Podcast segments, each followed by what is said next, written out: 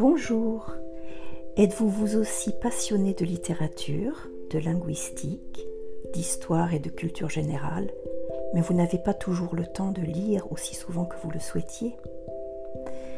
Je vous invite donc chaleureusement à écouter mes podcasts de livres audio, littérature française et francophone, romans essentiellement pour l'instant. Ainsi, où que vous soyez et quoi que vous fassiez, vous pouvez écouter mes lectures en français. En espérant partager avec vous ma passion des mots, des langues, de la nature et des animaux, je vous dis à très bientôt.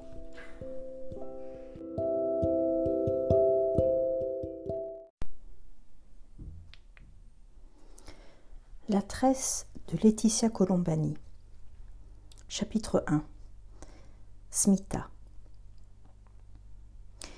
Village de Badlapur, Uttar Pradesh, Inde. Smita s'éveille avec un sentiment étrange, une urgence douce, un papillon inédit dans le ventre.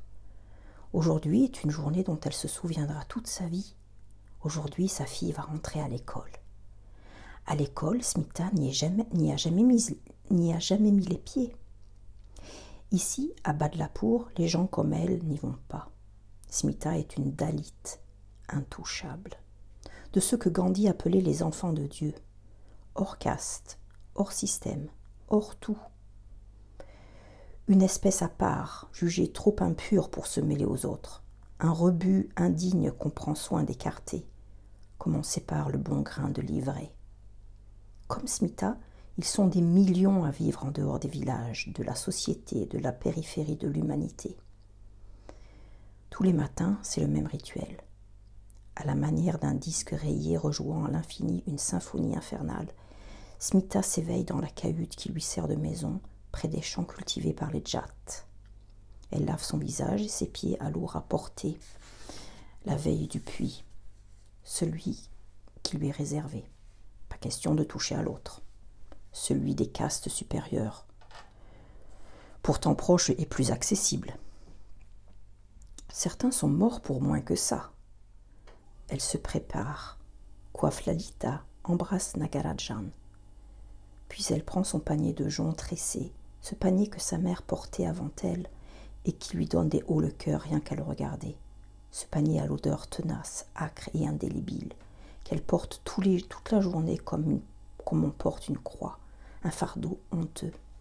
Ce panier, c'est son calvaire, une malédiction, une punition, quelque chose qu'elle a dû faire dans une vie antérieure, il faut payer, expier. Avant, après tout, cette vie n'a pas plus d'importance que les précédentes, ni les suivantes. C'est juste une vie parmi les autres, disait sa mère. C'est ainsi, c'est la sienne. C'est son dharma, son devoir, sa place dans le monde. Un métier qui se transmet de mère en fille depuis des générations.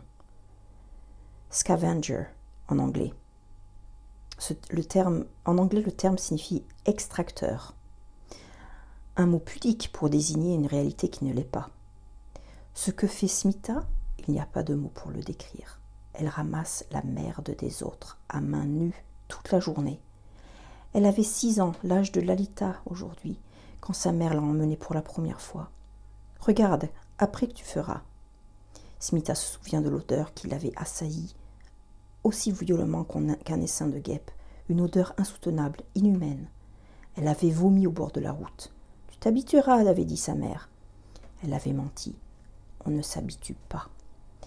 Smita a appris à retenir son souffle, à vivre en apnée. Il faut respirer, il faut respirer, a dit le docteur du village. Voyez comme vous toussez. Il faut manger. L'appétit, ça fait longtemps que Smita l'a perdu. Elle ne se souvient plus comment c'est d'avoir faim. Elle mange peu, le strict minimum, une poignée de riz délayée dans de l'eau qu'elle impose chaque jour à son corps défendant.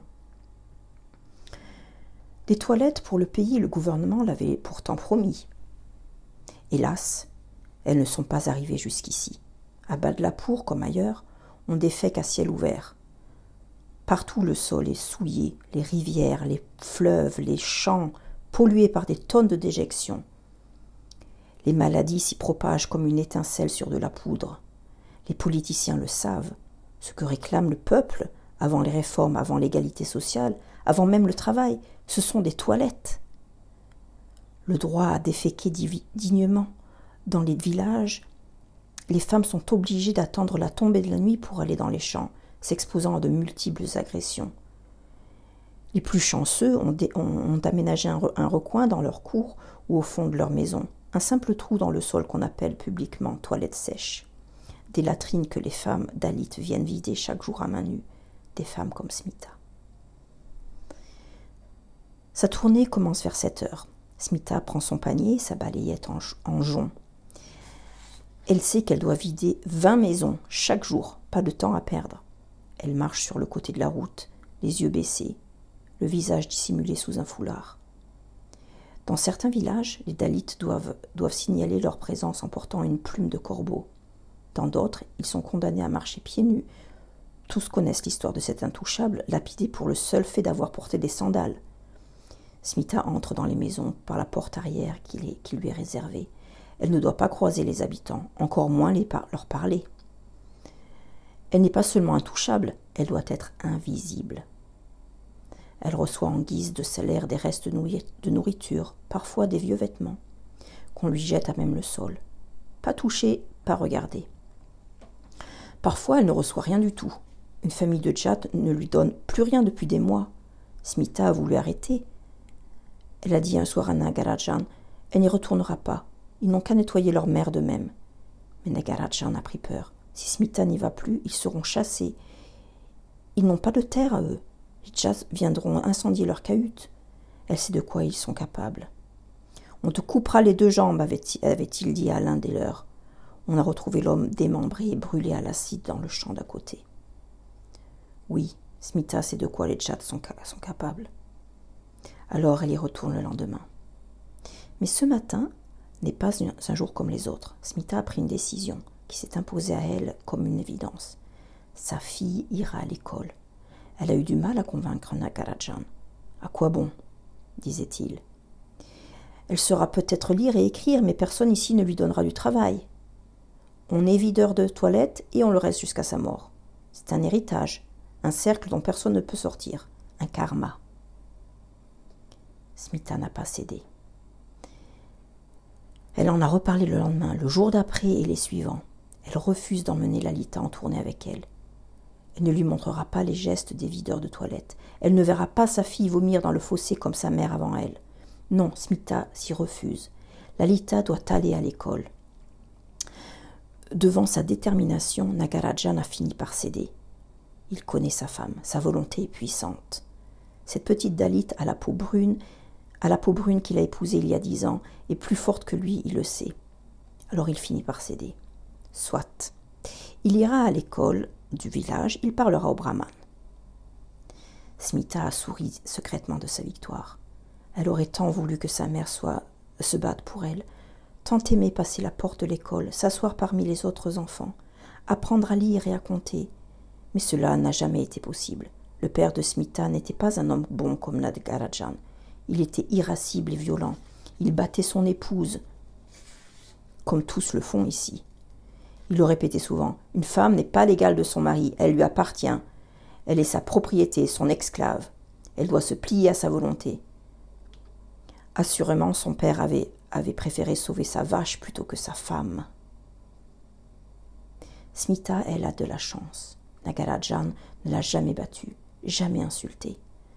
Lorsque Lalita est née, elle a même été d'accord pour la garder. Pas loin d'ici, on tue les filles à la naissance. Dans les villages du euh, Rajasthan, on les enterre vivantes dans une boîte sous le sable juste après leur naissance. Les petites filles mettent une nuit à mourir. Mais pas ici. Smita contemple Lalita, accroupie sur le sol en terre battue de la cahute, en train de coiffer son unique poupée. Elle est belle, sa fille. Elle a les traits fins, les cheveux longs jusqu'à la taille, que Smita démêle et tresse tous les matins. Ma fille saura lire et écrire, se dit-elle, et cette pensée la réjouit. Oui, aujourd'hui est un jour dont elle se souviendra toute sa vie.